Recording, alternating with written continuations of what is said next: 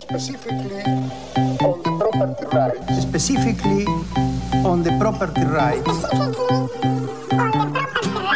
Fuerte al medio. La política, los medios y la comunicación pensada a contramano. Con Santiago Marino y Agustín Espada. 14.05 en la ciudad de Buenos Aires, seguimos en vivo en eso que falta. Después de un fin de semana de superclásicos, llega entonces esta charla, conversación que se está dando fuera de aire, llega Santi Marino y además, así que bueno, tuvieron sus propias experiencias. Buenas tardes, Santi. ¿Qué tal? ¿Cómo va? Vengo con la garganta quebrada, como se imaginaban, como solía pasar. Como cuando, solía pasar. Cuando Fuerte al Medio iba a la, a la mañana, además, mañana, imagínense ¿no? lo que era esto. Eh, y además, eh, ¿me dieron la cabecera por algo en especial? ¿Tiene que ver bueno. con los resultados? No, no, es como una conferencia de prensa. No Sí. vamos, no vamos a hacer eh, eh, leña del árbol caído, pero eh, me, me- me siento en una situación eh, de minoría porque de las tres personas que estamos acá y Agustín Sí. Espada, que eh, está conectado por teléfono, que ahora la vamos a saludar, soy la única persona que está feliz después de este fin de semana. Hola Agus, ¿cómo estás? Buenas tardes, ¿cómo andan? ¿Todo Agus bien? está muy enojado. Sí, Agus muy está- enojado. Hola, Agus. ¿Cómo andan? Muy bien. Debo decir que yo igual un clasiquito gané, ¿eh? Unión Deportiva de Tres Lomas ganó uno de Ese vale un montón, me imagino que estás, te levantó la semana a pleno. No. Uy, uy, uy, uy, uy. ¿Cómo están? ¿Viste, Agus? Buenas tardes. Que mm, con esto de que no se usan más los barbijos en, en ámbitos cerrados, en clase, estamos redescubriendo caras, rostros. Eh, Yo perdí un par de muelas Está el después de la problema, pandemia. sí, yo tengo una afuera. el problema de los adolescentes y su autoestima. Uy, terrible, Lo sí. que estamos descubriendo también, Agus, que no lo ves porque estás de tu casa, eh, sonrisas que desconocíamos. Eh, y no sé si era por los barbijos. Bueno, ve- veo, veo que está, eh, hay mucha chicana en el estudio, lo cual, lo cual también me parece sano, ¿no? Digo, la, la vuelta a la, la presencialidad, tener, tener esa especie de, de conversaciones, es volver a un poco, un poco a la normalidad, ¿no? Yo estoy muy tranquilo. Entre otras cosas que vuelven a la normalidad. Eh, bueno, eh, se, puso la de, se puso la de Casa Amarilla. Se puso la del Club Atlético Caca. Se puso la de Casa, Casa Amarilla. Amarilla. Bienvenido, Agus. para- siempre hay lugar. Siempre hay lugar en Bransen 805. Tengo un No, amigo nunca. que salió del closet independiente y se declaró de boca. Eh, no ¿en sabía que tenía dos. No sabía que tenía dos. No, no, no, no. A mí pe- personalmente eh, es una persona que me cae muy mal Gallardo. Entonces, bueno, verlo sufrir un poco. No sabíamos que te pasaba eso. Serenidad, Gallardo, Agustín. ¿eh? Serenidad, Agustín, por Serenidad, favor, te pedimos Agustín. serenidad. Te pedimos serenidad, por favor. Pe- Pero bueno, em, más allá del partido noventoso que vivimos ayer, rememorando las mejores épocas de aquel eh, Super River Ramón Díaz que Boca iba con jugadores desconocidos y ganaban en el Monumental después de que haya sufrido mil millones de tiros al arco y palos y qué sé yo, volvieron también los 90 en, en- en las- en los medios. Hashtag volvieron los 90, definitivamente, ¿no? Hay una celebración, además, creo que de hecho hay un programa de radio que en otra emisora Hmm. que mm, trabaja sobre Sí, los 90, ¿no? sí. Futurock me parece. Creo que sí. Buen Nacional. Ahora me Ay, decís- no, me- quizás ah, en los dos. Bueno, es difícil ser. identificar una de ¿Eh? otra, ¿no? ¿Quién Uy, sabe? eso lo dije o lo pensé. Nos metes en el quilombo después. Perdón, perdón a los amigos. Le vamos a preguntar a Agustín, que es el que sabe de radio. En realidad, ahí le tiramos el fardo a él. No, a mí, a mí me cuesta diferenciar también. ¿eh? Ahí va, ahí va, ahí va. Ahí va. Sobre todo porque como somos millennials y escuchamos radio en dispositivos, porque si fueran radios, eh, ahí estaría fácil, ¿no? Bueno, hay que hacerse cargo de un montón de cosas que están sucediendo hoy acá al aire de, eso, de Fuerte Medio. Bueno, enfoquémonos, Enfoquémonos. Fui yo, fui yo. Bueno, pero de verdad sí, volvieron Sí. los 90 y es más que un eslogan, porque la semana pasada, y déjame hacer el último de los asteriscos, Sí. vamos a trabajar sobre derecho al olvido, pero quiero celebrar lo que de- denominé derecho al recuerdo, que es esta eh, acción que ha hecho la tribu, compañeros y compañeras, de recuperar el archivo en base a cassettes. Lo sabía por otro recorrido particular, pero de verdad felicitaciones a quienes lo hicieron a la radio. Es una obra fenomenal y fundamental para el acervo cultural de la radio y de las radios sin fines de lucro. Sí, muy interesante. Ahí se, hoy se hizo público el archivo digitalizado desde la fundación de la tribu hasta el 2006. Básicamente en esa- ese corte es porque se dejaron de, de grabar en cassette, Claro. básicamente. Está puesto en circulación, eh, pública y libre en fmlatribu.com. Después vamos a comentar un poquito, pero sí estamos muy contentos. Y hay una guía, sobre todo muy interesante, una guía práctica para que diferentes organizaciones o espacios que tengan, digamos, ese acervo de documental eh, en cassette o en cinta pueda también eh, recuperarlo y ponerlo en circulación, que es básicamente lo que hacemos en los espacios como estos. Felicitaciones y está ahí, después estaremos atentos a lo que extiendan. Bueno, Agus, si te parece nos enfocamos en derecho al olvido entonces. La semana pasada parecía que volvieron los 90, o por lo menos algunos personajes de los 90 a eh, la televisión, la prensa, la prensa digital. Eh, específicamente lo que sucedió, vamos a dividir la columna en cuatro puntos y vamos al primero que es la presentación. Natalia De Negri, una figura muy reconocida en el debate público, en, la temática pública en los años 90, porque fue una de las personas involucradas en lo que se conoció como el caso Coppola. Hashtag el caso Coppola. ¿Se imagina lo que hubiera sido el caso Coppola no, con en Twitter? Redes, no, bueno, esto era en, el mundo 1.0. Terrible. Aquel acontecimiento a partir del cual eh, Coppola sufre un proceso judicial en base a que se le había encontrado droga en su departamento está preso Maradona en el medio, el jarrón, Natalia, Samantha, eh, y todo un proceso televisado, televisivo, televisable y televisado. Eh, lo cierto es que con el tiempo Natalia Negri se fue del país, se convirtió en una persona importante en los medios, en la televisión, es una figura pública. Y hace seis años, en el año 2016, demandó a Google, inició una demanda judicial contra Google eh, para solicitar el derecho al olvido. Ahora explicaremos en el segundo punto de qué hablamos, pero básicamente lo que pedía eh, era, había aportado 32 links de eh, páginas web, o sea, direcciones en las cuales se podía hacer clic para encontrar una serie de artículos periodísticos, fundamentalmente de Clarín la Nación, donde se daban cuenta de esas noticias, y 11 videos de YouTube en donde se la veía junto a eh, Samantha Farhat y otros personajes, eh, el policía diamante, etcétera. Vienen a mi mente cuestiones que yo vi televisadas, seguramente. Usted, Mediodías con Mauro Viale. Mediodías con Mauro, exacto. Bueno, lo cierto es que ese proceso judicial avanzó, tuvo eh, medidas favorables de primera y de segunda instancia que fallaron a su favor. Pero ¿cuál es el pedido? Que el pedido es que desindexen en la posibilidad de buscar, ahora seguro Agus lo explica mejor que yo, que cuando vos buscas en Google eh, caso Coppola no te aparezca al lado eh, Natalia de Negre. De Negri tiene algunos argumentos basados en que es una figura pública y que esto afectaría a sus hijos, etcétera. Lo interesante del caso es que tuvo un fallo en primera y en segunda instancia, o sea, un fallo en primera instancia y luego uno en segunda, que le dieron la razón con unas excepciones, por ejemplo, la excepción es que los artículos periodísticos no debían quitarse hmm. de las URL, habilitando sí que desaparecieran los la, indexación de, los videos, y el caso llegó a la Corte Suprema. Eso fue lo que puso en el tapete la situación y por eso volvieron los 90, porque el jueves y el viernes de la semana pasada, la Corte Suprema realizó audiencias públicas donde volvieron los amicus curiae, es decir, los amigos del tribunal, que hicieron sus presentaciones, incluyendo la propia Natalia Negri hablando, para que haya un fallo en la Corte Suprema que resuelva la cuestión, porque Google, cuando sufrió el fallo en, en primera y segunda instancia en su contra, apeló a la Corte Suprema. Y entonces la cuestión acá está en entender varias, eh, varios aspectos que queremos trabajar. En primer lugar, de qué hablamos cuando hablamos de derecho al olvido, por qué en realidad deberíamos hablar de libertad de expresión, pero incluso podríamos hablar de acervo cultural e interés público, porque son todos elementos que están puestos en juego y lo que, de lo que estamos hablando es más que de Samantha, Natalia, el policía de Negri y el caso Coppola, sino de libertad de expresión en Internet, Agus.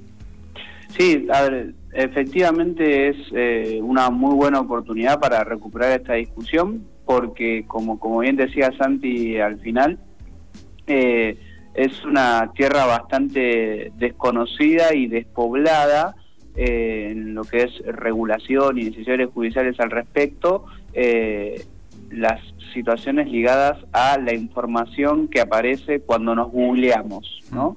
Eh, a personas públicas, personas más o menos públicas o personas que no pertenecen al ámbito al ámbito público. Digo, esa es una de las grandes discusiones, ¿no? Digamos, ¿qué es una persona pública hoy en, en este mundo de redes sociales este, y, quién puede definir este, qué es una persona pública, ¿no? Digamos, partiendo incluso desde, eh, no sé, por ejemplo, hoy a la mañana escuchaba eh, la radio, un periodista muy reconocido, caminando por el Lollapalooza, veía a los adolescentes de Lollapalooza sacarse fotos con alguien que él no reconocía y a él no lo reconocían, ¿no? Digamos, incluso dentro, dentro de estas... Eh, Andy Kuznetsov, Andy Kuznetsov, Sí. Ah, Eh, Agus, una, una un, un asterisco eh, para vincular una cosa que pasó la semana pasada y que explica lo que vos estás planteando. Uno de los detenidos por eh, las agresiones a la oficina de Cristina Fernández en las protestas del día en que se votó eh, En diputados. el diputado, El la- acuerdo. el fondo, el acuerdo con Sí. el fondo, eh, fue reconocido por un software que usa la policía, Sí. que identifica rostros, cruzándolos con las fotos que suben las personas en sus redes sociales. Con lo cual, eso es lo que plantea Agus en torno a quién y cómo se es una persona pública. Exactamente. Eh, digo, entonces, eh, eh, primera medida, digo, adelantando un poco lo, lo- lo que es mi análisis. No, yo no tengo bien en claro cuál debe ser la decisión este, de la Corte Suprema. He leído y he escuchado mucho, este, y cada vez que leo y escucho eh, distintos argumentos a favor y en contra del, del fallo, eh, encuentro razones válidas. Eh, por lo cual entiendo también que, eh, digamos, más allá del fallo hay muchos conceptos que se redefinen, como por ejemplo este, ¿no? El ámbito de lo privado y de lo público y de cuándo se es una persona pública, porque en base a cuándo se es una persona pública, que es un poco eh, donde se basa y fundamenta parte de la legislación europea de derecho al olvido, eh, de- define que es información también de interés Mm. público. Entonces, bueno, primero eso, digamos, más allá de la decisión, eh, y, y me quedo con una frase de, de Rosati, si, si no me equivoco, que es, bueno, la complejidad del asunto no nos puede paralizar, digo, más allá de que sea complejo y difícil de entender, eh, la Corte Suprema tiene que, que tomar una decisión al respecto. Eh, Después también me parece que es muy importante trabajar con este, los, los, los conceptos un poco más afianzados que tienen que ver con la libertad de expresión, eh, el derecho al honor, ¿no? Todas cuestiones que se tocan en este en, este debate y una cuestión muy interesante que, que plantea este Martín Becerra, por ejemplo, que es que eh, el derecho al olvido en realidad es una etiqueta que estamos eh, importando, ¿no? Este, que acá de lo que estamos hablando es del derecho a desindexarse a uno como persona este, de distintas noticias, ¿no? Y eso es lo que está lo que está en discusión, lo que está pidiendo de Negri es básicamente que cuando se googlea su nombre no aparezcan este, estas noticias que a ella la, la, la- la afectaron como persona, que, o que, que tienen que ver con una causa judicial que ya está resuelta. Entonces, lo que pide particularmente es no que se digamos que las noticias se borren de internet, sino que su nombre no aparezca ligado a esas noticias. Y ahí hay una serie de dificultades eh, que no vamos a poder resolver hoy Sí. en la columna, quizá porque no tengamos posición tomada, claro. eh, no, no solo porque no acordemos, digamos, o sea, Agustín piensa algo, Ale, May, sino porque es realmente muy compleja la cuestión.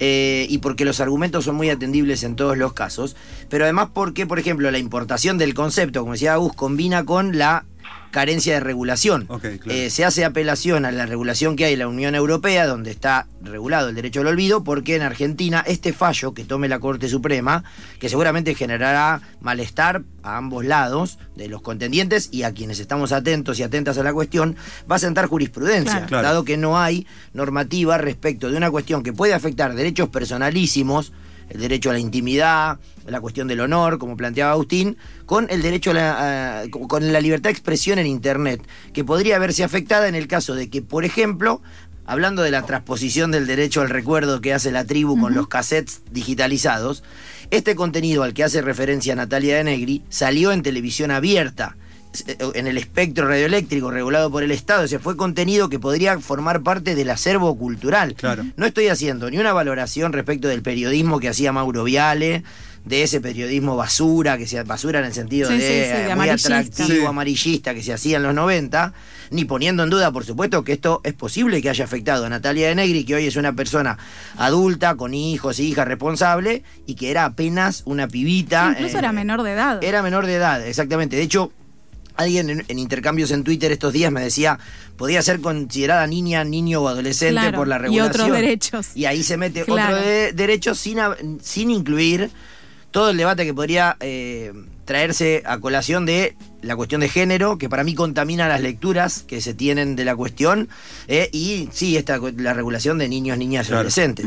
Eh, me parece, Agus, que ahí hay una cuestión interesante para profundizar un poco más en de qué hablamos cuando hablamos de libertad de expresión en Internet, ¿no? Que es también en parte lo que está en juego. Sí, totalmente, digo, y, también de, la ausencia de, de, intervención pública y del Estado eh, en la regulación de esa materia, ¿no? Mientras te escuchaba y mientras leía muchas cosas, este, preparando, preparando esta columna, eh, y me dejaban bien en claro que tengo que estudiar más de este tema, eh, pensaba dos cosas.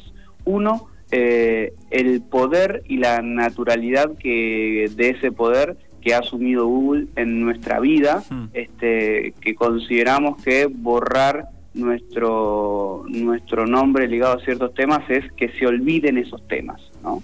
Este, por lo menos en, lo que es la, legislación europea, la, el, el, link, el, el nexo que hay entre eh, eliminar algo de Google y que eso se olvide, ¿no? La, naturalidad con lo que tomamos eso. Y luego eh, la Babel en la, en la que nos metemos porque en realidad De Negri parece destinada a no conseguir nunca este, lo que ella quiere, aún eh, teniendo un fallo favorable. Porque después se va a volver eh, mucho más visible el fallo de Negri. Este, y cuando salga el fallo de Negri va, va a aparecer la cuestión de Coppola. Eh, y, hoy en día incluso este, muchas personas que no recordábamos quién era de Negri nos estamos enterando. Digo parece en este, en este caso particular la, relevancia es que eh, la digamos, el fallo va a sentar jurisprudencia y va a servir a los fines este, de otras acciones del mismo tipo o no. Eh, pero digo, pensaba también en, esa este, en ese laberinto en el que en el que está metido y en el que también nos lleva internet no este porque en última instancia digamos este fallo nunca se va a poder olvidar volviendo a los términos este, del, derecho al olvido, y este fallo siempre va a estar linkeado al caso Coppola. Yo hay algo ahí que, trato de pensar en, en, otros ejemplos, ¿no? en otros casos actuales que quizás este derecho al olvido operaría de tal forma que, bueno, quizás ahí se ve como puesto en duda el, acceso a la información incluso, ¿no? Claramente se me vienen todos ejemplos, muy alrededor todo de Maradona, porque es lo más cerca y siempre lo más escandaloso, por lo menos en estos últimos años, o incluso este último conflicto Wanda-China Suárez, que también lo hablamos acá, por ejemplo, y que se las relaciona a ellas dos en ciertas cuestiones que, bueno, quizás dirían, che, la China Suárez diría, la verdad que quiero que mi nombre deje de asociarse a, eh, ¿cómo se llama la pareja de la China? De, a Mauro Icardi. claro, que se me deje de, que, no se me diga zorra desarma familias, ¿no?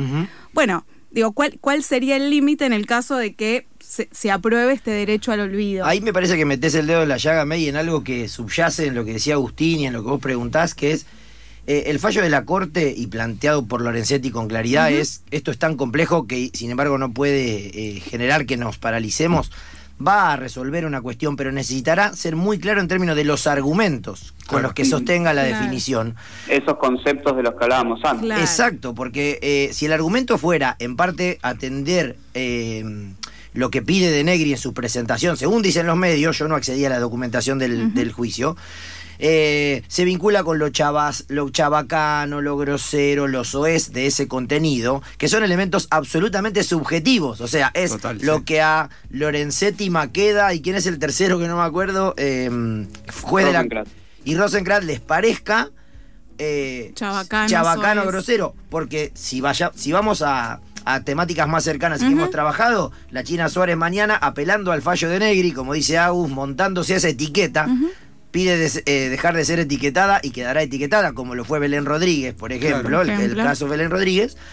Apelando al caso de Negri puede pedir, che, quiero que me desvinculen de eh, eh, la información que circulan y las argumentaciones, zorra, roba maridos, etcétera. Pero podemos ir profundamente a que se olvide algo del holocausto, la dictadura militar, eh, que si alguien, no sé, algún familiar de Videla quiera pedir que su eh, buen nombre y honor sea protegido, no vinculando más con las noticias sobre su abuelo.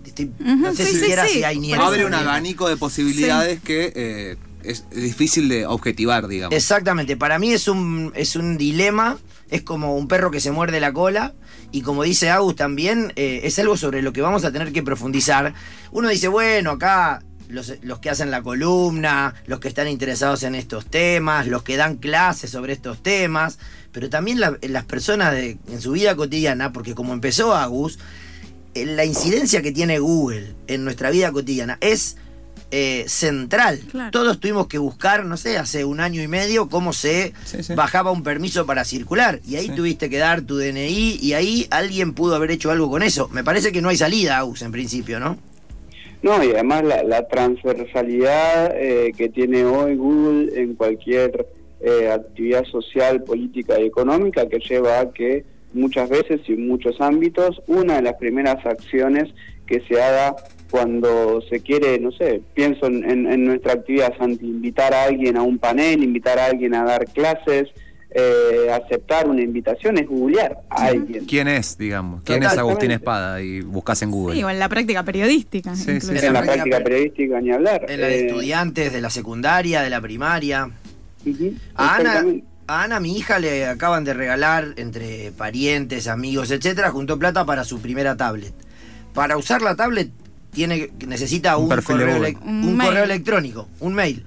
Eh, está bien, se lo hicimos nosotros con Nati, le habremos puesto no sé qué nombre, sí. pero a los siete años, y creo que es tarde, seguro que hay niños y niñas que lo hacen antes, se vinculan ya no con una tecnología, podríamos discutir el uso de los niños de las pantallas, con una dirección de correo que Ni te, te digo. condiciona de ahí en adelante. Ni te digo, el gobierno de la ciudad de Buenos Aires, digo, Ana, por ejemplo, tiene una cuenta que es Ana M, con los últimos tres números de su DNI, arroba alu.web.edu.ar. Porque va a una escuela pública. Porque va a una escuela pública y eso le abre todo un abanico de perfiles en Google, sobre todo en Google, para usar cuestiones de, de la plataforma de Google compartida y lo mismo en Microsoft.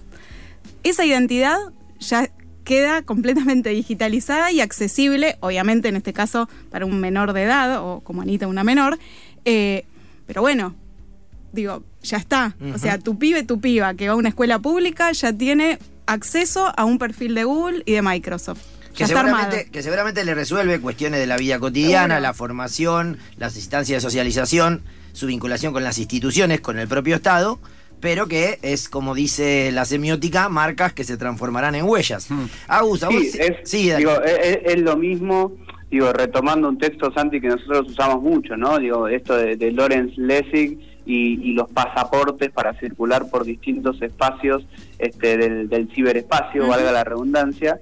Digo, lo, lo mismo sucede con una licencia de conducir, con un DNI, Claro. en la vida en la vida diaria, en la, en la vida real, digamos, lo que no estamos conscientes, lo que no somos conscientes como Estado y tampoco como sociedad es que nosotros este, tenemos derechos al ser también ciudadanos digitales y no los estamos protegiendo ni los estamos problematizando todavía, que me parece este, eh, más grave todavía, ¿no? Porque digo, la, la resolución puede llevar mucho tiempo y muchas discusiones, pero no lo vemos todavía como un problema ni como una cuestión a resolver y me parece que este, este fallo y estas audiencias la Corte Suprema de Justicia nos arrojan sobre esa necesidad de pensarnos mm, también a nosotros como ciudadanos eh, con derechos en esos entornos.